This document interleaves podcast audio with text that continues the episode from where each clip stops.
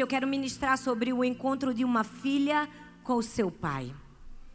E eu não sei se você sabe, mas muitos estudiosos passam uma vida estudando a personalidade humana e um deles passou 50 anos da sua vida dedicada somente a isso.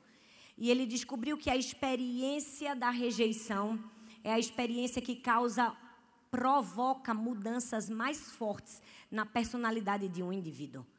A rejeição é a experiência mais forte que provoca uma marca na nossa vida. Hoje eu quero falar de um encontro de uma filha com seu pai.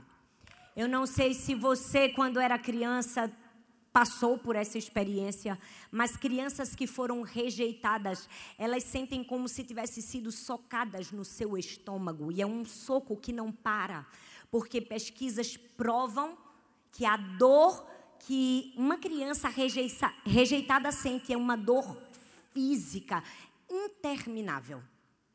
Infelizmente, às vezes, a dor física de um sofrimento, de uma enfermidade, vem, fica naquele momento e vai embora, mas às vezes a experiência da rejeição permanece. Deixa eu te dizer o plano mais antigo e mais astuto de Satanás: é deturpar a identidade das filhas de Deus. Por quê? Ele quer desfigurar a figura masculina para descredibilizar Deus. O ataque do diabo é contra a figura e a paternidade de Deus na nossa vida. É por isso que construir e descobrir a nossa verdadeira identidade passa por aceitar a paternidade de Deus. É um plano maligno, é um plano antigo, ele já vem elaborando há muito tempo. Eu não sei se você sabe, mas na estrutura babilônica e na estrutura romana, a figura de Deus como Pai foi substituída pela figura de uma deusa mulher chamada Diana. Quando você lê o livro de Efésios, você vai perceber que eles faziam o culto à deusa Diana. Era uma mulher com um, um, uma imagem com o rosto de uma mulher, seios fartos, porque os efésios acreditavam que a Diana era a deusa responsável por suprir todas as necessidades de qualquer pessoa. O que é isso? Um ataque e uma estratégia de Satanás de enfraquecer o governo espiritual e a paternidade de Deus. Mas sabe, nós estamos aqui porque Deus se apresentou a mim a você como Pai. Ele poderia ter se apresentado como Senhor, ele poderia ter se apresentado como um Deus distante, mas ele escolheu se apresentar ao Israel dele, a mim a você como Pai. A Bíblia está recheada de textos. A Bíblia diz no Salmo 103, versículo 3: como um Pai tem compaixão dos seus filhos, assim o Senhor tem compaixão dos que o temem. A Bíblia diz em Provérbios 3,12: o Senhor disciplina a quem ama, assim como um pai deseja o bem do seu filho. Pai para os órfãos, defensor das viúvas, é Deus em sua santa habitação. Qual de vocês e seu filho pedir pão lhe dará pedra, ou lhe pedir peixe lhe dará uma cobra?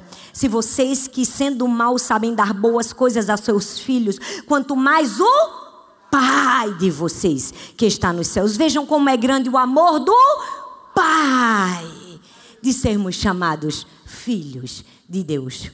E agora eu quero dizer um dos meus preferidos, Romanos 8, 19 diz: a ardente expectativa da criação aguarda a revelação dos filhos de Deus. Deixa eu te dizer uma coisa: a criação aguarda ardentemente. Não a revelação dos empregados, não a revelação dos servos, não a revelação das ovelhas, não a revelação dos discípulos, mas a revelação dos filhos e filhas de Deus. Eu vim aqui essa noite para te dizer: você é uma filha. Amada do Pai, precisa se apropriar da identidade de filha para quebrar todo o plano maligno de Satanás. O projeto de Satanás é deturpar a paternidade de Deus, mas aqui tem filhas que entendem a paternidade de Deus. Aqui tem filhas que não aceitam substituição. Deixa eu te dizer, você é filha, você não é serva, você não é escrava, você não é empregada, você é filha. E sendo filha, você tem um propósito, trabalhar incansavelmente para o seu pai. Mas um filho não trabalha por um salário, trabalha porque já tem tudo do seu pai, tem uma herança. O filho não trabalha para ser amado, o filho trabalha porque é amado. É diferente. Um filho não trabalha para se manter no emprego, ele trabalha para os negócios do pai. Deus quer nos dar um propósito e um destino, mas não como escravas nem como servas, como filhas. E essa noite eu quero falar de um encontro com o seu pai. Cinco encontros, cinco encontros de Deus com suas cinco filhas. E o que cada encontro provocou na vida de cada filha. Eu não sei se você sabe, mas eu preciso te dizer o contexto histórico da Bíblia no Antigo Testamento não era muito favorável para a gente, não. As mulheres não eram tão benquistas. Deixa eu te dizer uma coisa: um judeu legítimo, segundo o Talmud, tinha que acordar todos os dias recitando três bênçãos. E entre essas bênçãos, uma delas é dizer: Obrigada, ó eterno Deus, Rei do universo, porque não me fizeste mulher. É verdade. E, e digo mais: os estudiosos do Talmud, eles interpretavam o texto do Salmo 45, versículo 14, dizendo assim: toda a glória da filha na sua casa. Eles queriam dizer que uma mulher, ela só era permitida ficar dentro de casa, ela não poderia exercer nenhuma outra função fora de casa, não porque esse fosse o seu destino ou porque ela não devesse, mas porque ela não tinha capacidade para tal.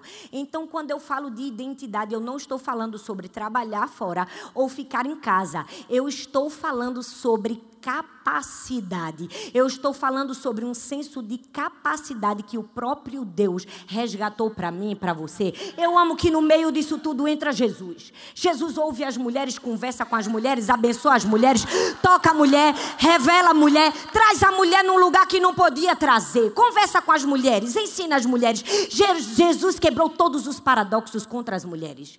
Jesus quebrou toda a tradição. Ele veio para arrancar todas as mentiras de incapacidade colocar no lugar a sua autoridade. Eu quero falar do primeiro encontro, o encontro do pai que perdoa. O encontro de um pai com a mulher adúltera. Eu não vou ler o texto para eu ganhar tempo, está em João capítulo 8, versículo 4, do 4 ao 11. Aquele momento em que Jesus é questionado Trazem a ele uma mulher, uma mulher pega em flagrante adultério. E todos dizem o que você vai fazer. Eu não sei se você sabe, mas eu gosto de começar com o perdão. Sabe por quê? Porque o perdão é o início de toda a construção da nossa identidade. Enquanto não temos a revelação do perdão de Deus na nossa vida, não conseguimos perdoar os outros, nem conseguimos perdoar nós mesmos. E se você não concorda, me desculpa te dizer, você só está sentado aí ouvindo verdade porque um dia você foi perdoado na cruz do Calvário. O perdão, o perdão é o começo de tudo. Aquela mulher adúltera foi trazida a Jesus e eu já vejo aqui o plano, a tentativa daqueles homens de induzir Jesus ao erro, porque a lei dizia que deveria morrer o casal que fosse pego em adultério, mas só a mulher foi levada. Só a mulher foi levada. Eles queriam induzir Jesus ao erro. E aí eu amo que não importa as acusações que fazem contra mim ou contra você, se são justas ou injustas, deixa levar nas mãos do mestre. Deixa colocar na mão da pessoa certa. Chegou na mão de Jesus e eu amo visualizar a cena porque aquela mulher chegou diante de Jesus na sua pior versão, humilhada, envergonhada, maltratada, talvez suja se sentindo na sua pior versão, você não precisa chegar na sua melhor versão diante de Jesus. Você nem precisa ser a sua melhor versão. Cabe a mim a você ser a versão de Cristo aqui na terra. Ei, você é filha! Não importa a maneira como você chegou diante do seu pai. Sabe por quê? Porque você tem um pai que perdoa. Fala comigo, perdoa. Ah, você tem um pai que perdoa. Eles olharam para Jesus e disseram: Essa mulher aqui, essa mulher foi pega em adultério. Como se não bastasse a humilhação, porque eles estavam fazendo para envergonhar, para humilhar. Eles complementam, eles dão uma segunda frase. Ele diz assim: O que o Senhor tem a dizer: essa é a minha parte favorita, porque de todas as coisas horrendas e ridículas que aqueles homens falaram contra aquela mulher, uma se salvou. Eles perguntaram a Jesus o que ele acha da sua filha. Ei, quando Deus quer revelar a sua identidade, ele usa a artimanha que o diabo preparou para destruir a sua vida, ele usa essa mesma artimanha para construir a sua vida. Ele usa a mesma artimanha para te dar uma identidade. Vai perguntar para papai o que ele acha da filhinha dele. Eu amo! Eles mesmos caíram no, no pecado deles. Eles disseram assim: O que você acha? O que você tem? A dizer. Muitas pessoas enxergam a fala dos fariseus apenas como uma oportunidade de acusar Jesus, de prender Jesus. Eu enxergo além, porque eu pedi esse olhar para o Senhor, eu pedi um olhar nas Escrituras que Ele me fizesse saltar identidade em cada versículo, em cada texto que eu li. Deixa eu te dizer uma coisa: era muito mais do que uma tentativa de acusar e de prender Jesus. Era uma tentativa de fazer Jesus desistir das mulheres quando a sociedade já havia desistido. Era uma tentativa de fazer Jesus desmerecer as mulheres. Mas eu amo que Jesus ah, se agacha e começa a espalhar na areia.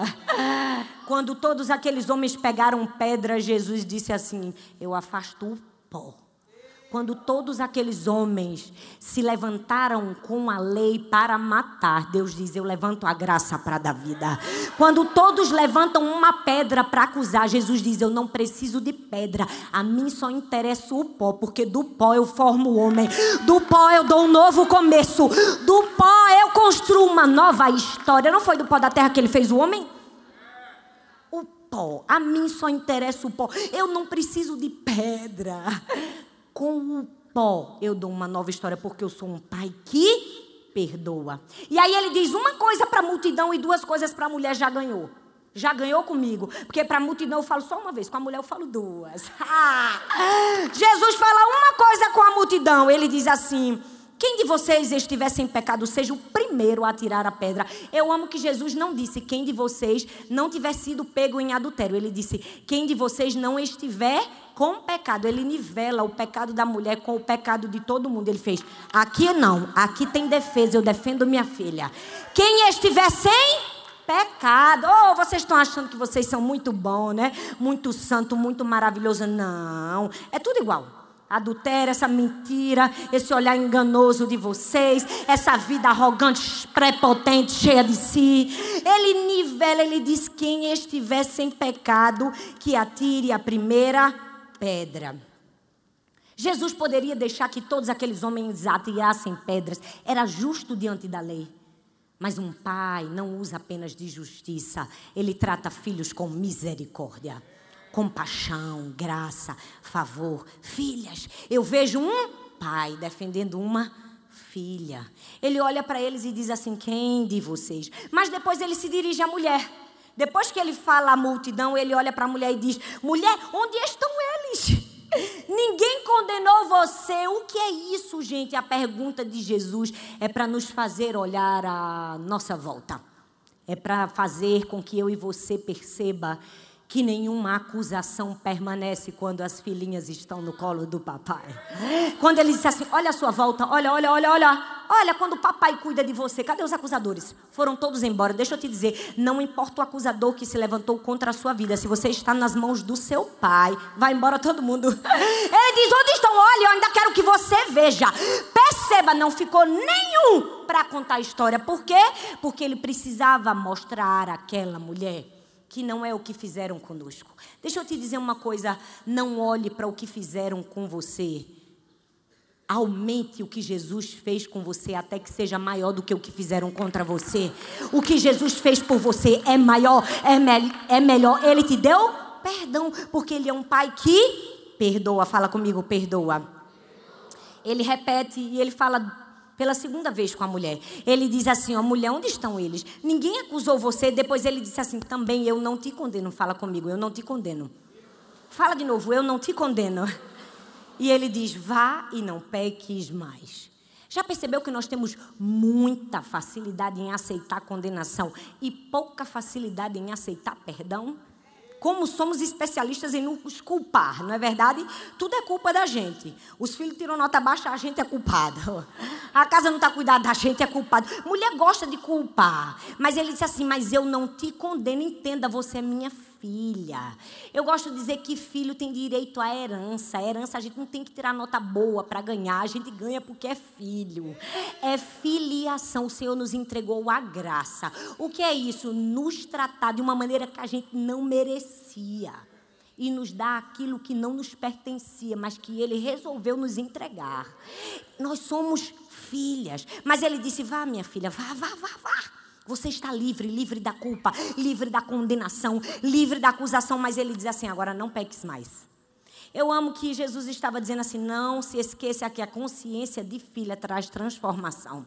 Porque senão ele ia aceitar o pecado. Jesus não condena, mas ele diz: você agora é filha, viu? tem a mentalidade e conduta de filha. Quando você tem um encontro com seu pai, é um pai que perdoa, que apaga as culpas, que apaga o erro, que apaga o passado. É um pai que perdoa completamente. Um encontro que mudou a vida daquela mulher. Mas eu quero falar de um segundo encontro, um encontro do pai que valoriza. E o texto fala de uma mulher chamada Maria de Betânia. Ela estava se preparando para receber Jesus e ela pega aquilo que ela tinha de mais precioso, um perfume preciosíssimo, nardo puro. Ela, eu imagino ela limpa a casa, ela prepara a mesa, mas ela esconde o perfume. O perfume era muito precioso, o equivalente a 300 dias de trabalho. Ninguém saberia o que ela faria, mas ela diz: Esse aqui é para quem me dá valor eu entrego o meu melhor para quem me deu valor. Esse aqui é para o meu pai. E aí o texto diz que ela quebra o vaso diante do Senhor e entrega aquilo que ela tinha de mais precioso. Ela está reajustando o padrão. Ela está dizendo: para mim, o que vale de verdade é o meu Pai. É como se ela estivesse olhando para Jesus e estivesse dizendo assim: é você que tem valor de verdade, porque você me deu valor. E quando aquela mulher faz aquilo, o texto diz que começou o burburinho. Não se engane. Quando você conhecer a sua filiação, vai começar um burburinho contra você. O texto diz que começou um burburinho. Os discípulos, quem foram? Quem foram? Os discípulos indignados disseram: por que esse desperdício? Esse perfume poderia ter sido vendido por muito dinheiro. Três três falhas de identidade nesse texto. Três: inveja, desprezo e hipocrisia. Inveja, porque o texto diz que os discípulos ficaram indignados. Eles ficaram indignados com a adoração daquela mulher. Eles ficaram incomodados. Sabe por quê? Porque aquela mulher tinha feito o que eles não tinham feito. Aquela mulher profeticamente estava preparando o cordeiro para o sacrifício. Aquela mulher tinha mais alinhamento com os céus do que ele. Mas ela era uma mulher, não dava, né? Os homens tinham que estar mais perto, mas foi uma mulher que disse: Eu entrego o que eu tenho de mais valioso. Eles ficaram indignados. Primeira falha de quem não tem caráter, se indigna com a adoração do outro. E aí a segunda falha, desprezo, ele disse assim, foi um desperdício. Não tem gente que diz que sua vida é um desperdício, é inveja. É falha de caráter, é falha de identidade. Eles disseram assim, foi um desperdício. Quando eles dizem desperdício, eles queriam descredibilizar a atitude de Maria. E por fim foi uma hipocrisia, porque eles disseram assim: é melhor vender e dar aos pobres. Quem não honra os de casa quando dá aos pobres é mentira. Deixa eu te dizer uma coisa. Você precisa entender que Jesus estava tendo um encontro com aquela mulher. E aí Jesus percebe toda a falha de identidade daqueles homens e se refere a eles, porque aqui a gente vai ver a resposta de Jesus para todas as pessoas. Jesus responde defendendo a gente. É por isso que você tem que dizer: Jesus é meu defensor, meu advogado. Ei, quem luta minhas causas é Deus. Ele olha para aqueles e diz, e diz assim: por que vocês estão incomodando esta mulher? Ela praticou uma boa ação para comigo. Por que vocês estão incomodando essa mulher? Mais uma vez, o pai defendendo a sua filha. Deixa eu te dizer uma coisa: viver sua verdadeira identidade vai incomodar quem está perdido. Vai, vai incomodar. E eles vão te incomodar, porque eles estão tão incomodados com você que eles não conseguem conviver com o incômodo. Eles vão tentar incomodar você. Ah, tem algumas vezes que tem alguns incomodados comigo. Com você tem? Ai, não, não gosto dessa pastora. Mulher no altar? Nunca vi mulher pastora, não, não, não, não. Não tem uns incomodados com a nossa vida? Tem ou não tem? Essa pastora é animada demais, ela é alegre demais. Eu tenho para mim que ela tá querendo aparecer, ou não? Não tem uns incomodados? E tudo que ela faz precisa ser grande desse jeito. Confere. Meu Deus, já viu que é muito colorido? Colorido demais, colorido demais. Cheguei demais, cheguei demais. Jesus era simples. Ela só usa blazer, já viu? Usa blazer, Jesus era simples. Estão incomodados, ah, incomodado. Meu querido, minha querida. Cuidado com quem tenta deturpar a sua adoração, a entrega do seu perfume, o seu propósito. Está incomodando a eles, mas está agradando o Mestre. Continue, continue, continue.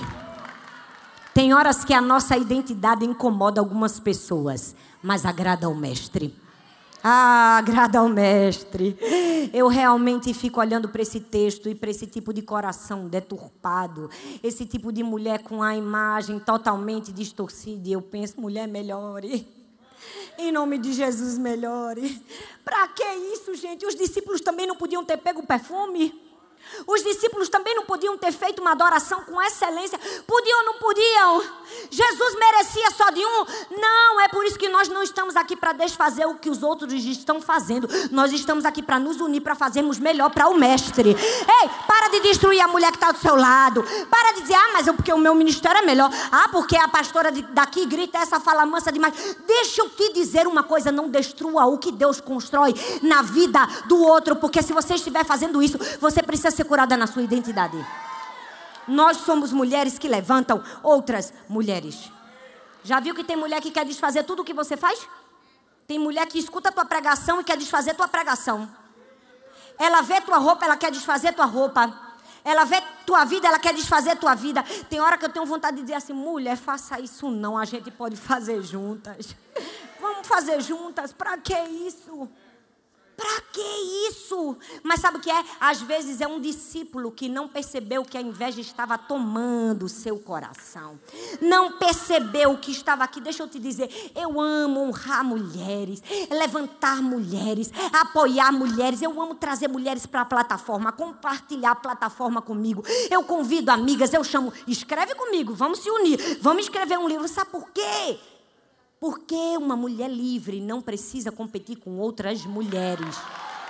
Uma mulher livre levanta outras mulheres, abençoa outras mulheres. Eu me sinto honrada de trazer a pastora Gessênia pela primeira vez no Brasil. Sabe por quê? Porque eu olho para ela e digo: Meu Deus, ela é uma mulher que brilha. Ela brilha no mundo hispano, ela tem que brilhar aqui também. Bora botar a luz para ela brilhar também.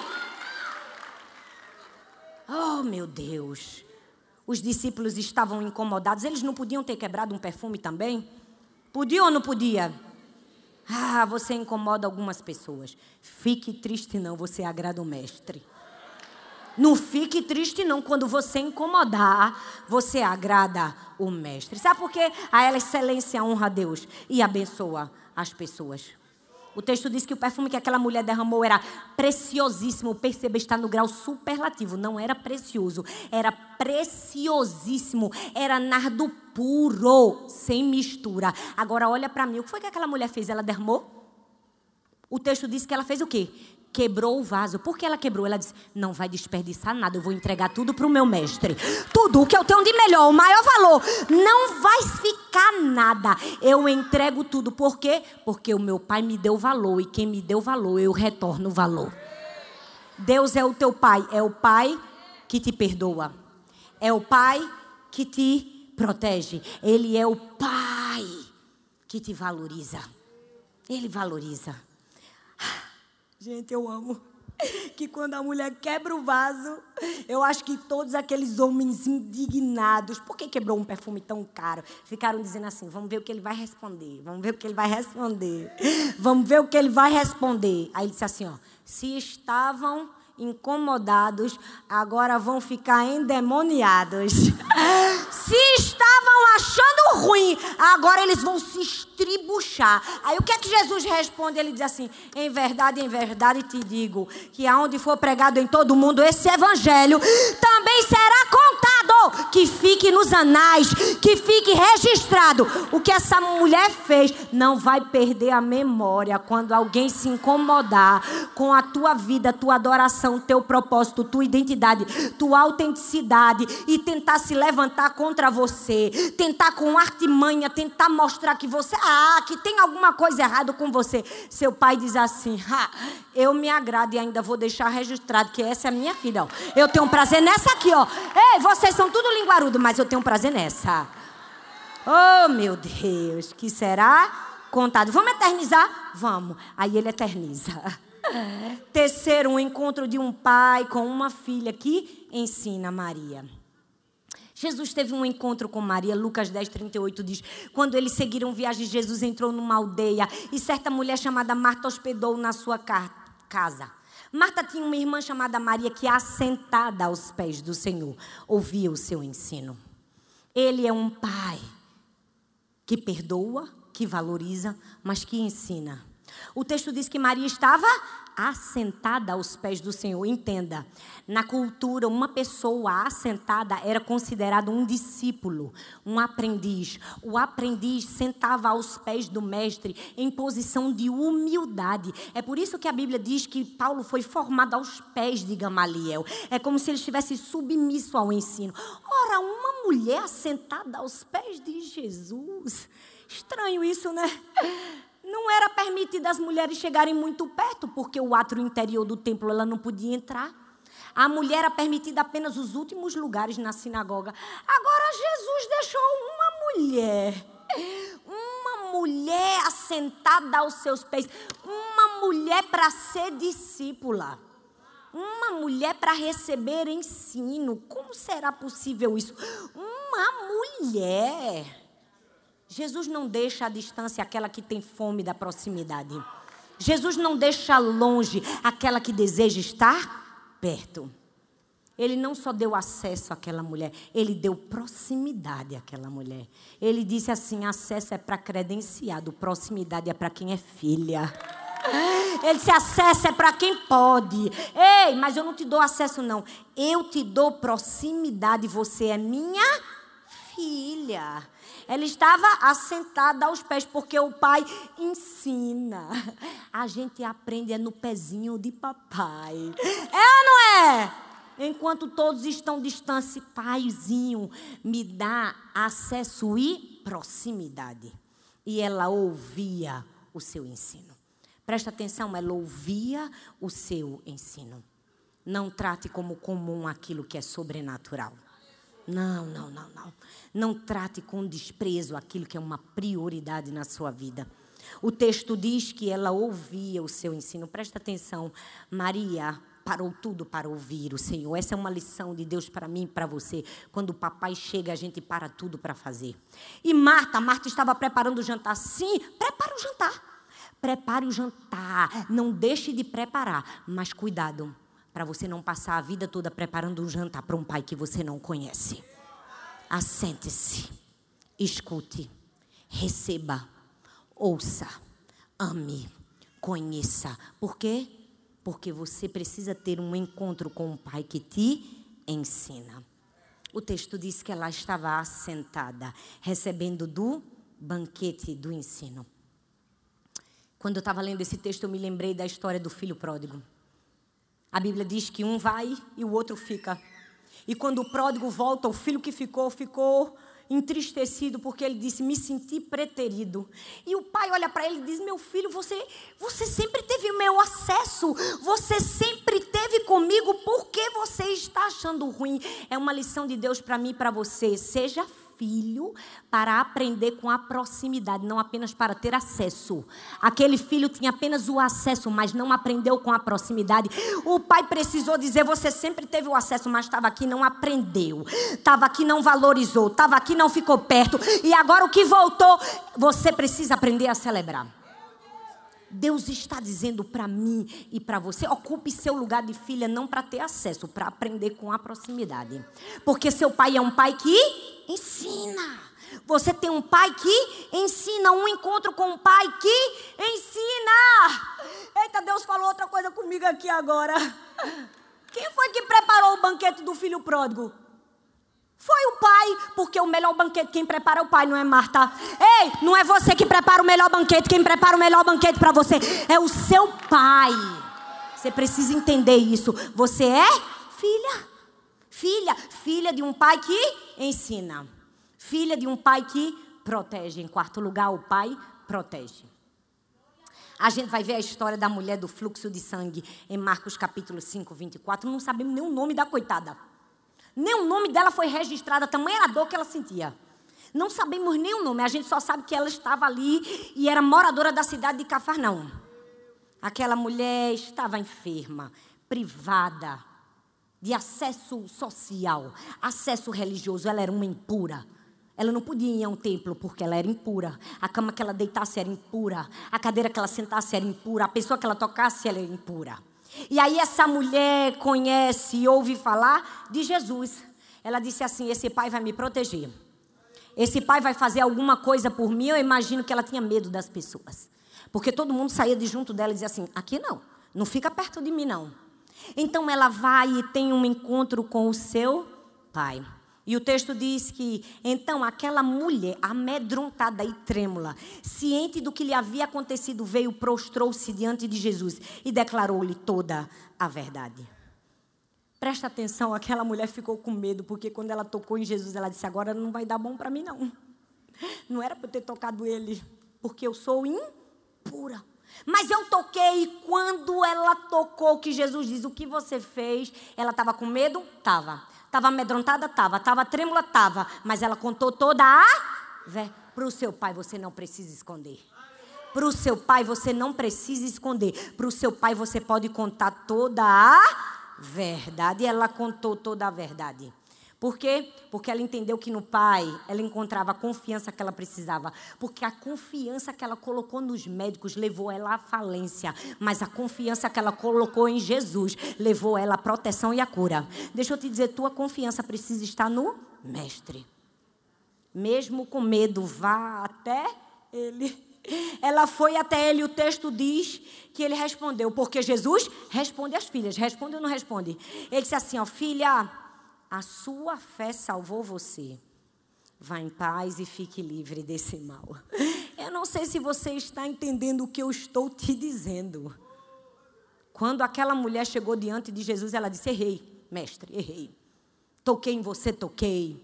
Não podia ter tocado, não podia ter tocado. Estou com medo, estou com medo. Mas eu estou falando a verdade. Eu toquei porque eu precisava de uma cura.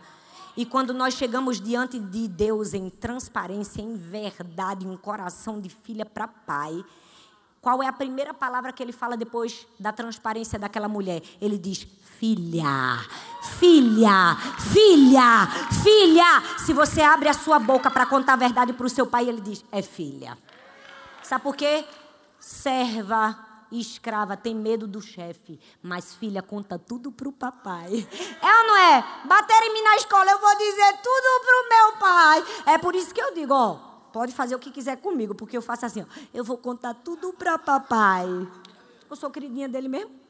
É ou não é? Eu não sou filhinha que deito no pezinho e recebo perdão, proteção, valorização. E recebo o que mais? Eu recebo proteção. Aquela mulher recebeu proteção.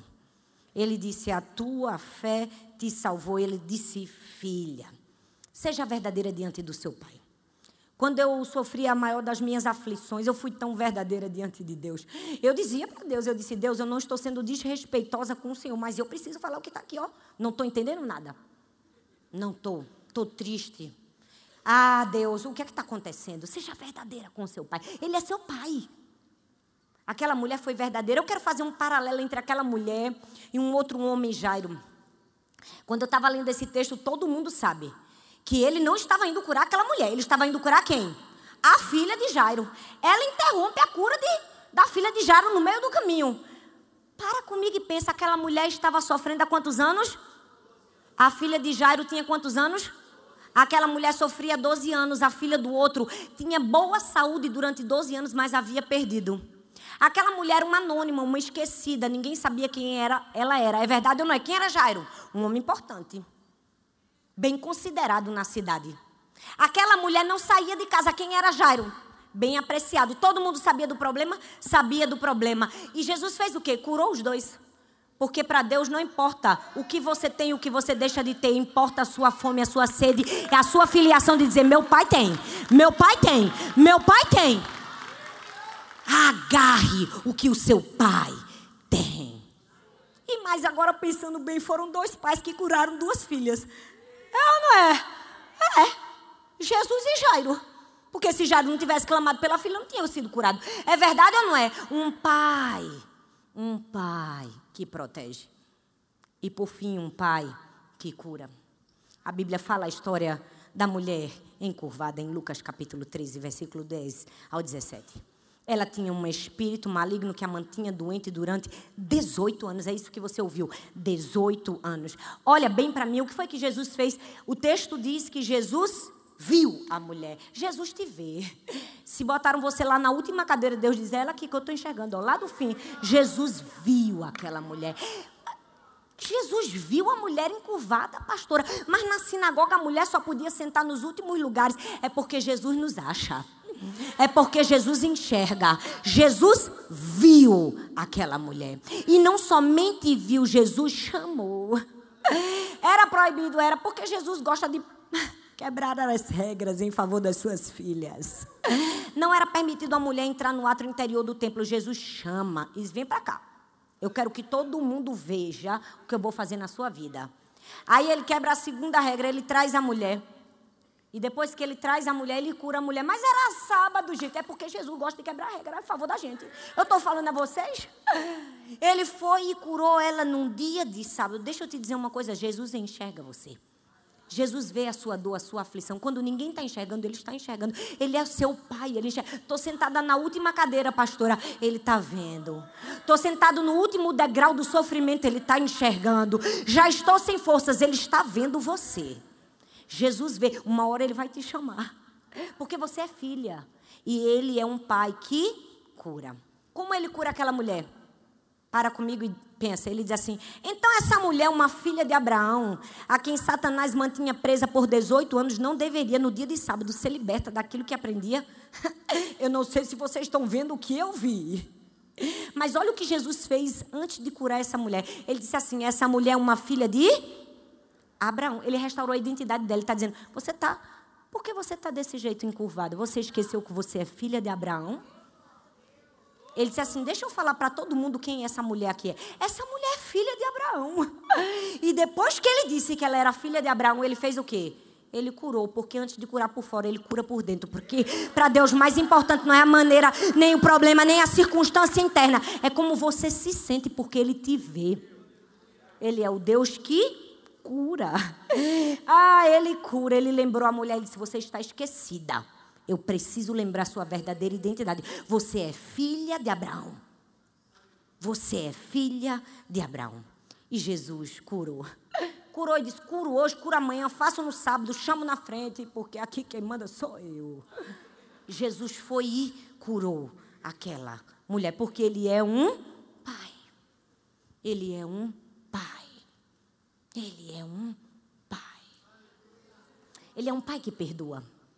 Quantas vezes eu e você não fomos a mulher adúltera que precisamos do perdão do nosso pai, graças a Deus pelo perdão diário. Ele é um pai que valoriza. Ele é um pai que ensina. Ele é um pai que protege. Ele é um pai que dá destino. Ele é um pai que cura, que toca onde ninguém tocou. Eu preciso te dizer: um encontro com seu pai vai mudar sua história. Um dia eu tive um encontro com meu pai. Não foi da melhor forma, mas eu tive um encontro com esse pai.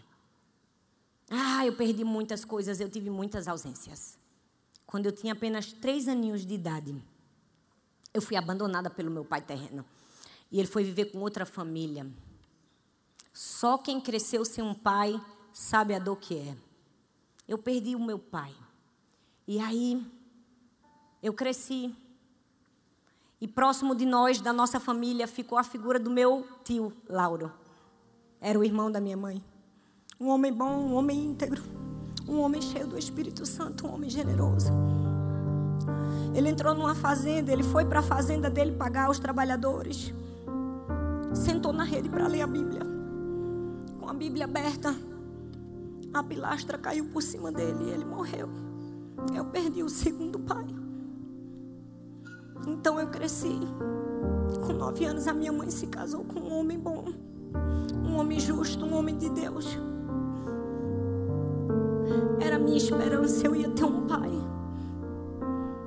Eu fiquei alguns anos próximos, próxima dele. Mas ele teve um câncer e morreu. Foi a terceira ausência na minha vida de um pai. Eu preciso te dizer, eu procurei a figura paterna em tantas pessoas. Nas lideranças, eu queria um pai, eu só queria um pai. Eu queria ser amada. E aí eu me casei e experimentei a maior alegria que uma mulher pode experimentar, ficar grávida.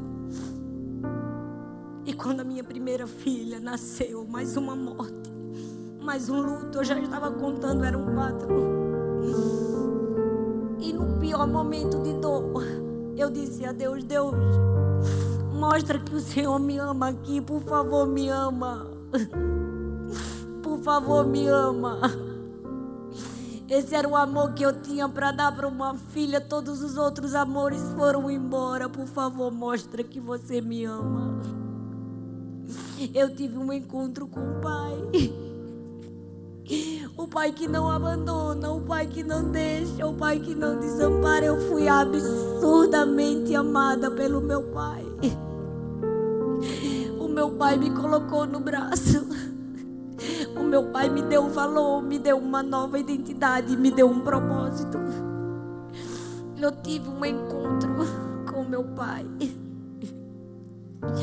E eu preciso te dizer, o meu pai me deu muito mais do que eu podia imaginar, muito mais do que eu merecia. O meu pai me deu uma família. Meu pai me deu um marido que é uma figura masculina de respeito e amor, meu pai. Eu perdi três filhas, uma filha, ele me deu três filhas. O meu pai. Eu tive um encontro com meu pai. Eu estou aqui para te dizer: você pode ter um encontro com seu pai, você pode ficar em pé no seu lugar. Eu quero te dizer: nada do que você viveu é em vão. Seu pai está aqui essa noite. Ah, papai está aqui essa noite. Ele marcou um encontro com você.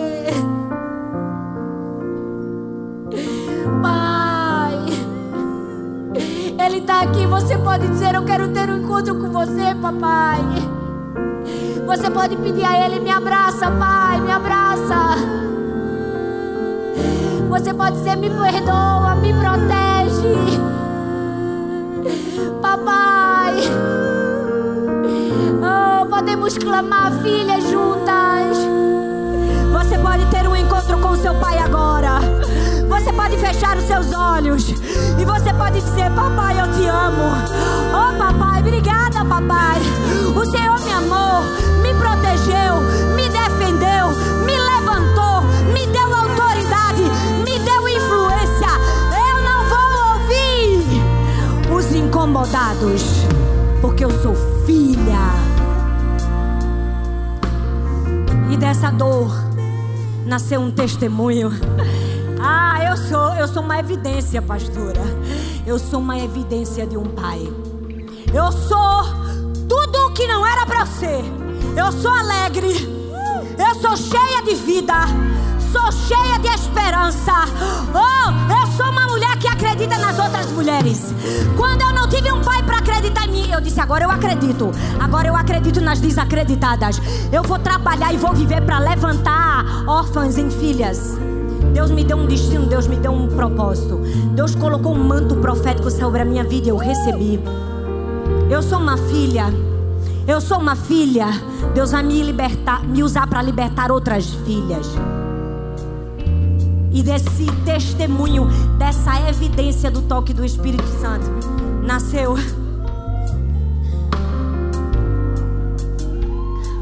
nasceu esse livro tão doído, meu Deus.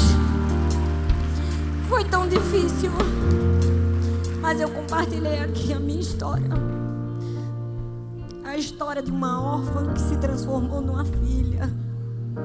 E não somente a história minha, mas a história do apóstolo Paulo, para ensinar para mim e para você que é possível superar aflições, dores. Ah, não tem nada que a gente não possa suportar, não é, pastora? Ele nos dá para a gente fazer forte e levantar outras mulheres. Ele sabe o que faz. Ele sabe a quem entrega. Tem hora que eu digo, eu acho que Deus pensa que eu sou Rambo. Não é possível. E Deus fez isso e eu quero dedicar. Eu quero dedicar esse livro para o meu pai. Para o meu papai. Que me ama, que deu muito mais do que eu podia pensar, imaginar. Meu pai, meu pai mudou minha história. Meu pai, me levantou, meu pai. Meu pai me deu o que eu nem pedi. Todo dia ele me dá, meu pai. Ele ama me paparicar. Ah, ele ama, ele é meu pai. Meu pai é para ti esse livro, Senhor. Eu dedico ao Senhor e oro que seja cura para outras mulheres. Que seja restauração, que seja alívio, que seja conforto. Eu dedico ao Senhor, o Senhor sabe que Ele é o meu propósito. O Senhor sabe que eu desejo abençoar outras mulheres. É teu, Pai. É teu, Senhor. E eu pensei, eu não posso dar um livro físico para Deus. Para quem eu vou dar? O primeiro livro eu quero dar a pessoa que esteve do meu lado na dor mais aguda da minha vida. Ao pai das minhas filhas. A figura masculina que o Senhor levantou de amor, de graça, de doçura, de bondade. Só a gente sabe o que a gente passou.